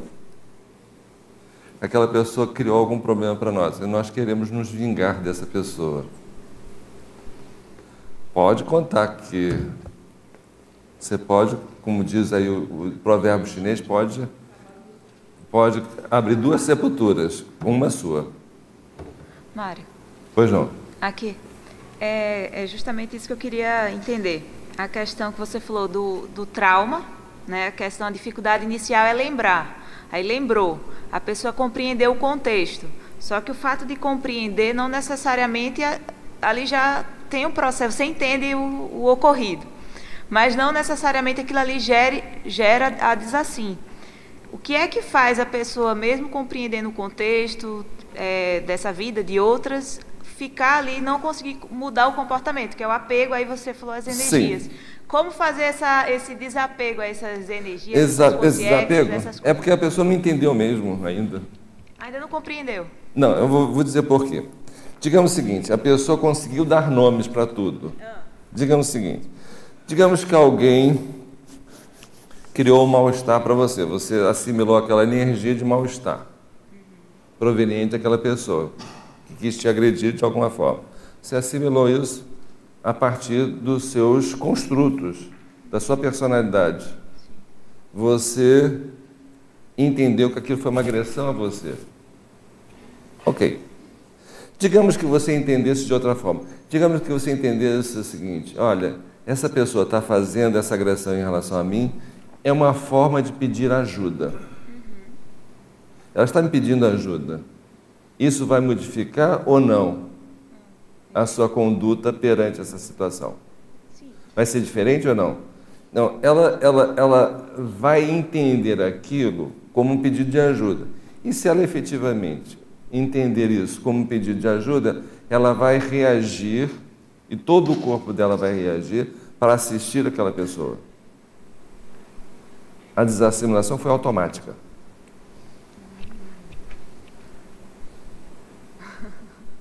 pela assistência que ele colocou na frente. Então, assistência é a melhor defesa para qualquer tipo de situação negativa que possa acontecer contigo. Mas isso depende de como você encara a vida, como você encara as situações. Então vamos lá. Por que, que uma pessoa tem necessidade de agredir a outra? Porque existe um sofrimento enorme dentro dela. Porque se ela estivesse bem, ela não estaria preocupada em agredir ninguém. Então, existe um sofrimento que ele é manifesto numa agressão. Ele é manifesto numa agressão.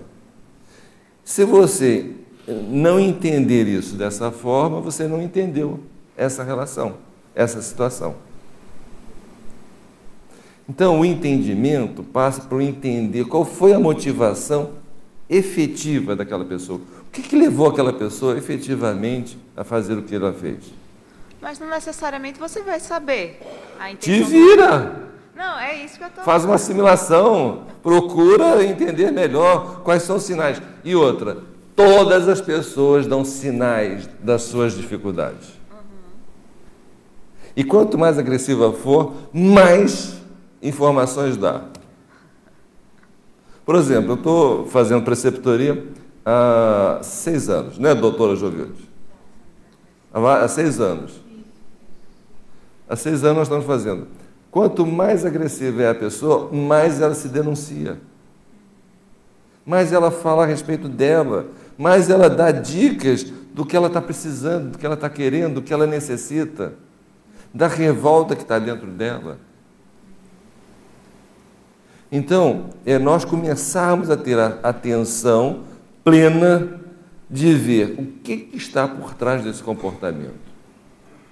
Que forças estão, eh, eh, estão atuando nessa consciência que faz com que essa consciência esteja tão alterada, a ponto de me agredir.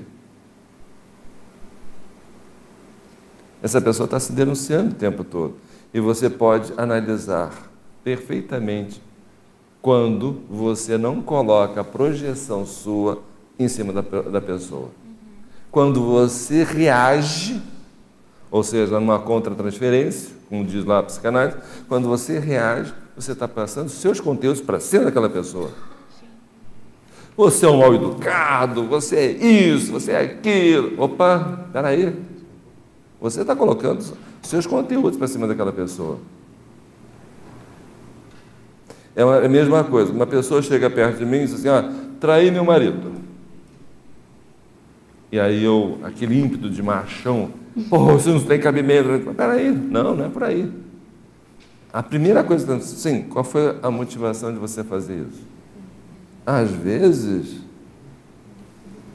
não sei. Eu não posso fazer um julgamento prévio diante de uma situação que eu não entendo.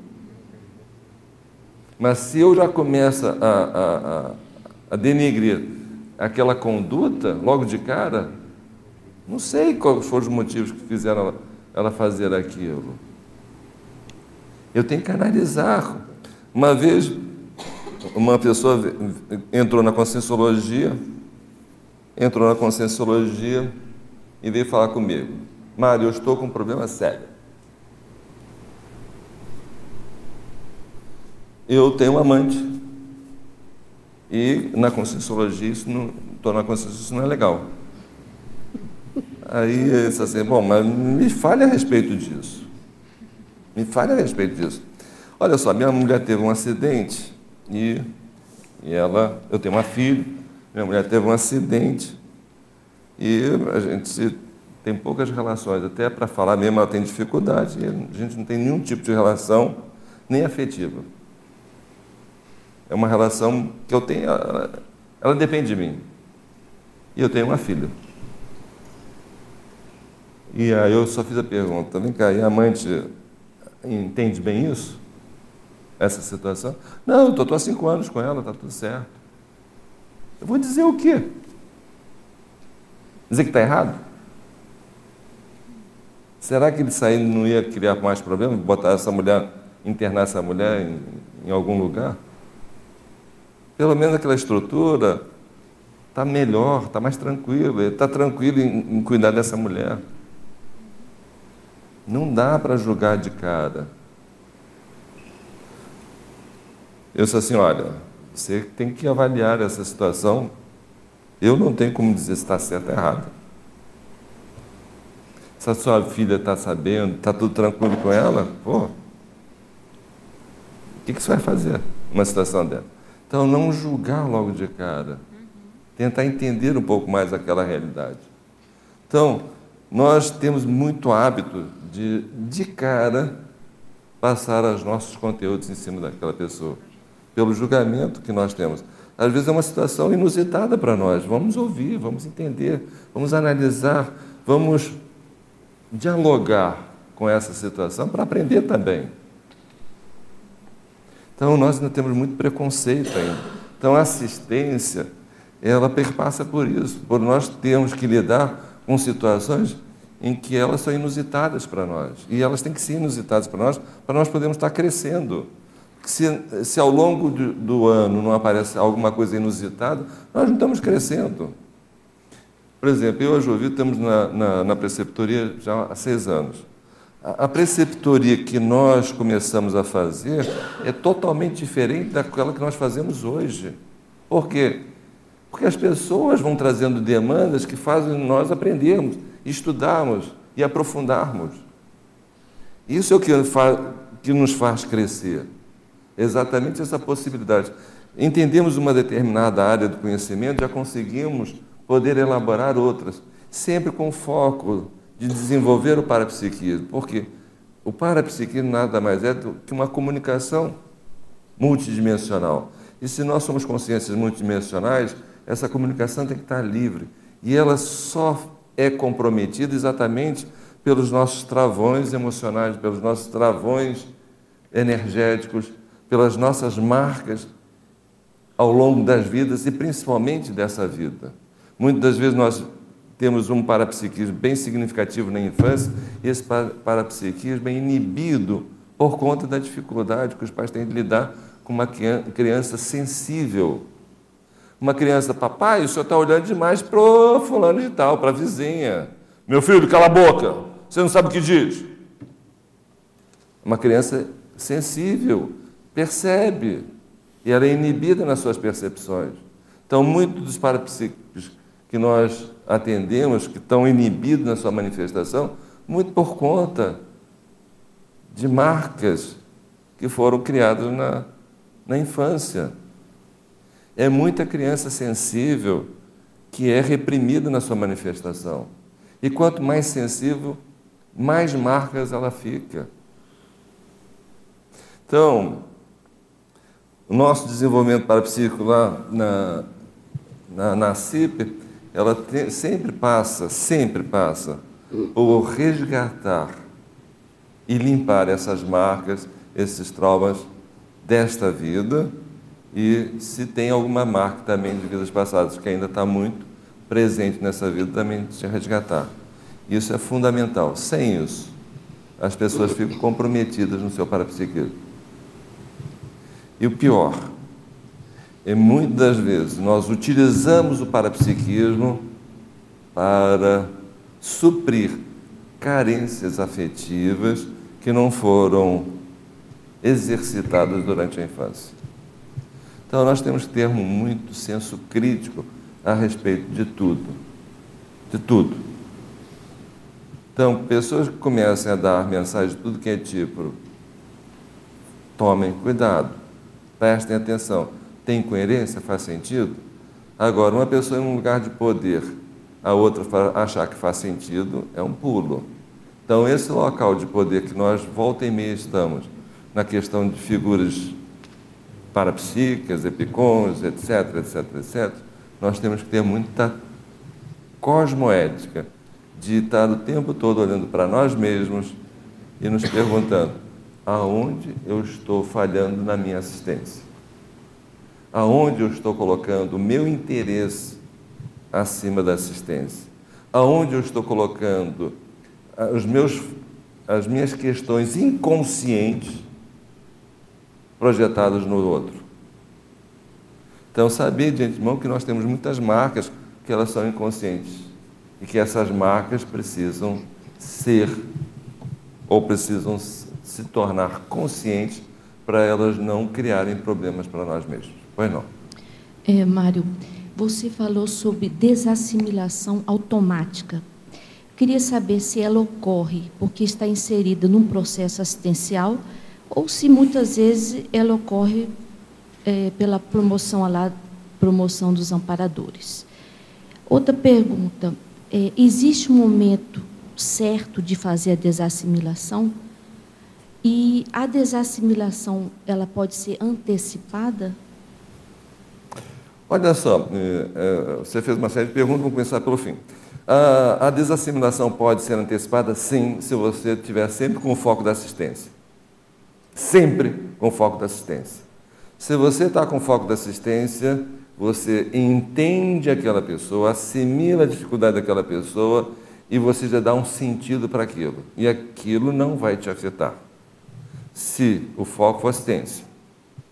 É óbvio que se tiver algum conteúdo mal resolvido, essa assimilação ela vai repercutir. Mas se você utilizar essa repercussão como um fator de aprendizado, também a desassimilação já está presente. Então, essa é a primeira forma de você poder lidar com as intempéries, com as situações que possam estar trazendo algum comprometimento para ti. Outra forma, é, você falou também a questão se é promovido pelos amparadores ou não. As assimilações podem ser promovidas pelos amparadores? Pode, quando, por exemplo, um amparador é, cria uma, uma, uma blindagem energética, um encapsulamento energético. Uh, encapsulamento energético. O encapsulamento energético ele permite que você esteja, esteja imune àquelas interferências. Isso pode acontecer? Pode. Tá? E é muito comum, principalmente quando você vai fazer algum tipo de resgate. Então, você não evitar que você se contamine com aqueles padrões de energia daqueles ambientes. Então, isso pode acontecer. Muitas vezes até inconsciente. Você só se dá conta que estava com uma blindagem, que estava encapsulada, às vezes depois do ocorrido, que você tem noção da situação que ocorreu. Pode ocorrer, tá? Agora, o que é o ideal? O ideal é que você tenha lucidez para fazer essas desassimilações tão logo seja necessário.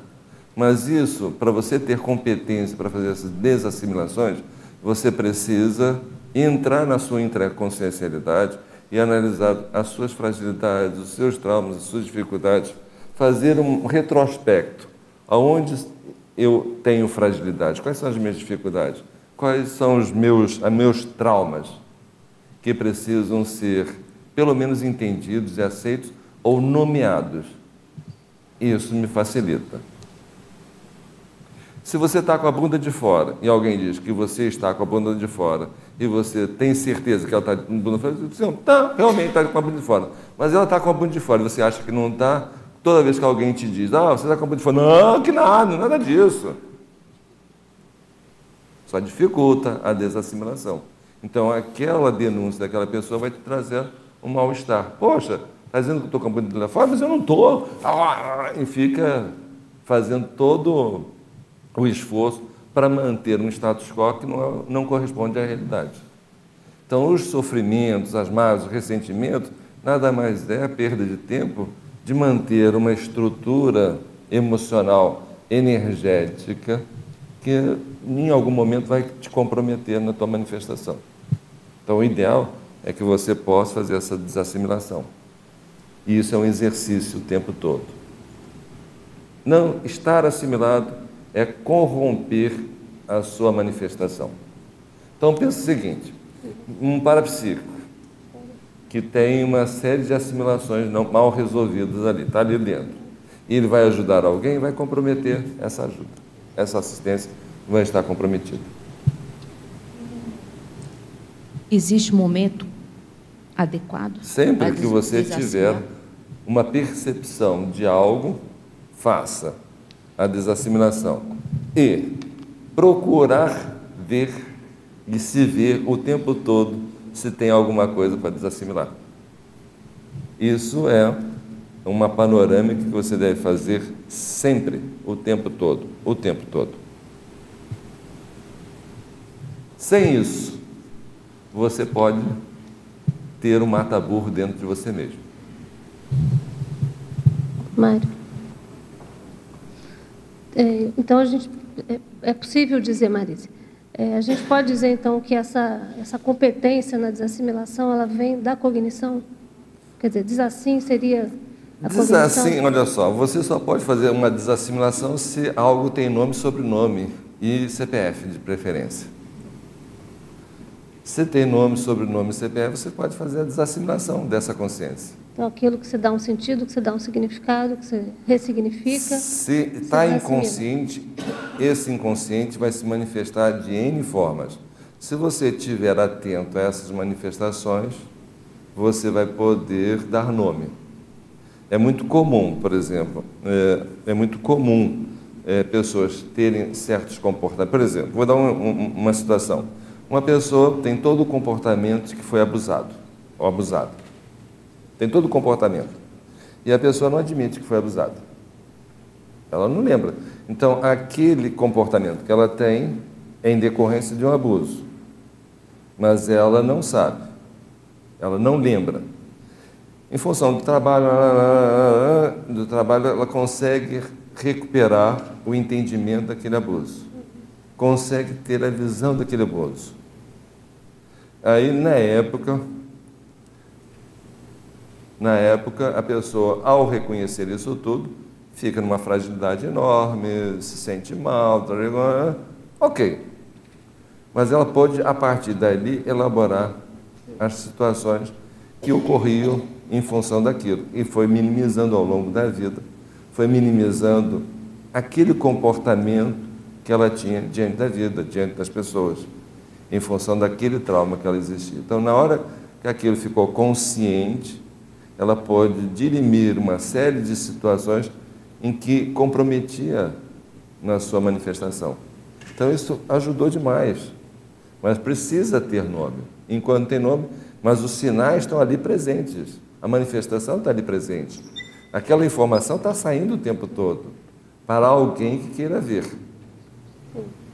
Já que a, pessoa se inibe de ver, embora que ela também possa ver se ela quiser. É, mas é óbvio que o sofrimento era tão grande e, a- e as pessoas envolvidas eram de tal ordem é, a- afetiva, a pessoa envolvida era uma pessoa afetiva, isso impedia dela querer reconhecer aquela pessoa como o algoz daquela situação.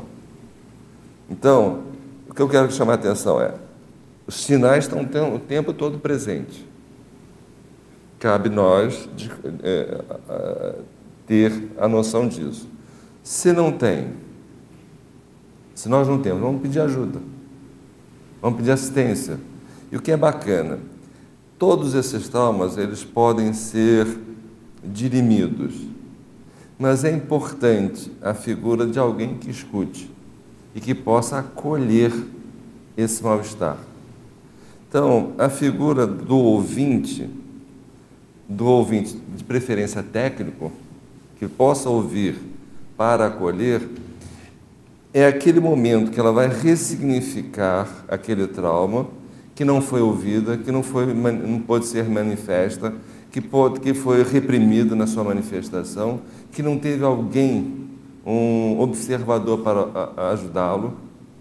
Ela vai reproduzir aquele trauma na figura de alguém que vai o ouvir, vai o entender, vai o acolher e vai fazer com que ele possa elaborar aquela dor. Então, essa figura, aí é, é que entra o processo da assistência, que é, que é importante, na, essa figura de acolher o sofrimento do outro é que faz com que essa pessoa possa ressignificar tudo aquilo e superar tudo aquilo. E, principalmente, entender que aquilo pode ser efetivamente perdoado e Mário. superado. É, você estava respondendo lá a Sibeli sobre a questão do comportamento da pessoa, que ela reage de uma forma agressiva, né? E aquele outro tipo de pessoa que ela tá com uma demanda, ela não faz uma, vamos dizer assim, uma vitimização de ficar chorando, não sei o quê, mas ela está com determinado problema e ela tem dificuldade de receber ajuda. Então a gente oferece ajuda, né? Aí a pessoa fala, não, eu vou, vou resolver isso sozinho e uh, e aí você pergunta, né, por que, que né, por que essa dificuldade de, de receber ajuda e a pessoa justifica que não, desde os 12 anos eu tenho que, tenho que resolver tudo sozinho. Ué, é, na verdade não é desde os 12 anos, desde sempre. É, aí eu estava pensando nisso, é, você falou sempre. da infância. É, é, é, é, aos 12 anos tomou consciência que, poxa, não Tô posso, sozinho, não, não, não, não posso pai depender mãe de pai e pra- mãe, é. porque eles não me deram nada. Ou o que deram não foi suficiente para mim. Sim. Então, é exatamente isso. A, a dificuldade é tão grande, tão grande, que ela não confia em ninguém. Não confio em ninguém. Então, para isso começar a mudar, isso é, olha, às vezes é vidas. É. Como é que aí você estava falando da questão do acolher, né, o mal-estar, né? Como é que poderia ajudar uma pessoa que está numa situação dessa, né? Que assim ela até certo ponto se abre, mas ela tem uma certa limitação, né, em função dessa, desse histórico de vida aí.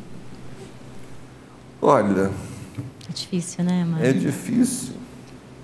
Se ela não quer ajuda, porque é, é, ela tem que começar a constituir relações de afeto e de confiança em que as relações de afeto e de confiança não foram exercitadas. Então, quem entrar nessa relação vai sofrer muito, ou vai ter muito acolhimento para dar, muita assistência para dar, para poder fazer alguma mudança. Sem isso, um abraço. Às vezes é vidas. É, daí, As marcas, às vezes, é vidas para mudar. daí Então, uma pessoa é, Uhum. marcada, pensa bem, se ele aos 12 anos já falou isso, é Falou. sinal que a Ele que infância os foi 12, é. horrível. Foi. É isso que eu imagino. Então, olha a marca, você já vê, uma pessoa que fala um negócio desse, chega, chega, chega, por exemplo, em algum lugar, e fala um- uma situação dessa, quem está ouvindo diz, Ih, esse, pai e mãe têm problemas sérios aí para serem resolvidos. Não, e a pessoa fala assim, nossa, mas eu não estou acostumada de alguém me ajudar. Eu é que são ajudo. esses pais das vidas passadas desse rapaz? É, né? O que, que ele aprontou também, Pois né? é, né? Porque é aprontado bastante. É, é até que horas termina isso aqui? Oi? Oi, Mário. Oi, já tem. 10 Ah, dessa, tá. Pois não. Oi, meu nome é Fernanda. É, eu gostaria de fazer uma pergunta e é, minha mãe sempre diz que quando a gente está cansado ou cansada demais, assim, é porque tem uma energia sugando. É, não, tem alguma coisa sugando as nossas energias. Desculpa, troquei as coisas aqui. E é, eu gostaria de saber se as coisas que ficam sugando as nossas energias, nesse caso, quando a gente está cansado, se energias ruins, como é que dá para saber se são, se são energias boas ou ruins? Porque geralmente é meio estranho a gente não fazer muita coisa e ficar cansado assim. Olha só, fazer muita coisa e ficar cansado é normal. É, isso é normal. E olha, vai pra cama, descansa, É, é dorme, normal, que é bom pra caramba. Ai, é. Isso ajuda um bocado. Quando nós estamos muito cansados, olha, eu tomo um banho, olha, eu tomo um banho bem assim, morno, e vou direto pra cama. Olha, eu acordo bem pra caramba depois. É sério. Agora, se você quiser melhorar isso, você faz um, um, um exercício de trabalhar com as energias, mamãe vai poder te ajudar aí. Senão a turma aqui depois te, te diz como fazer isso.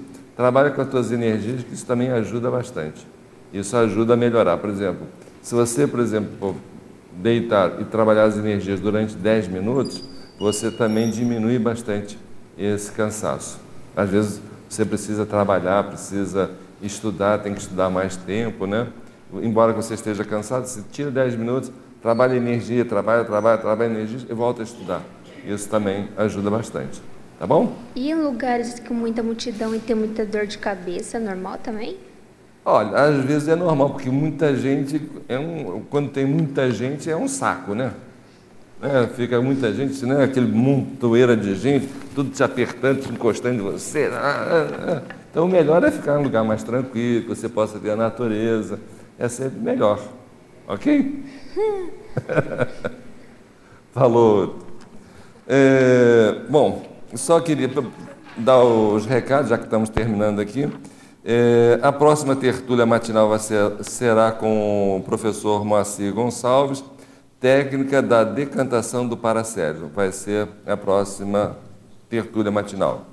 Eu queria agradecer a todos e dar aí o, as boas-vindas do próximo ano, que o próximo ano, as festas aí, o próximo ano sejam repletos aí de realizações e que, que a conscienciologia possa estar mais presente na vida de todos vocês, seja na assistência, seja nas assins e desassins assistenciais, que possam e que nós possamos estar aí disponíveis aí para ajudar também.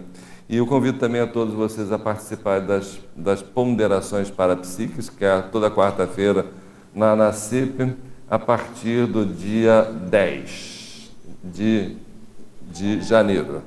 Nós vamos voltar, nós estamos em recesso agora, mas voltamos no dia 10 de janeiro, voltamos com as ponderações, que é um bate-papo de 9 às 11 da manhã, para quem quiser participar, e nós precisamos estar fazendo ali um somatório de ideias, né? trazendo ideias, que nós todos possamos aí crescer com essas ideias. Senhores, muito obrigado e até uma próxima. Obrigado. Obrigado.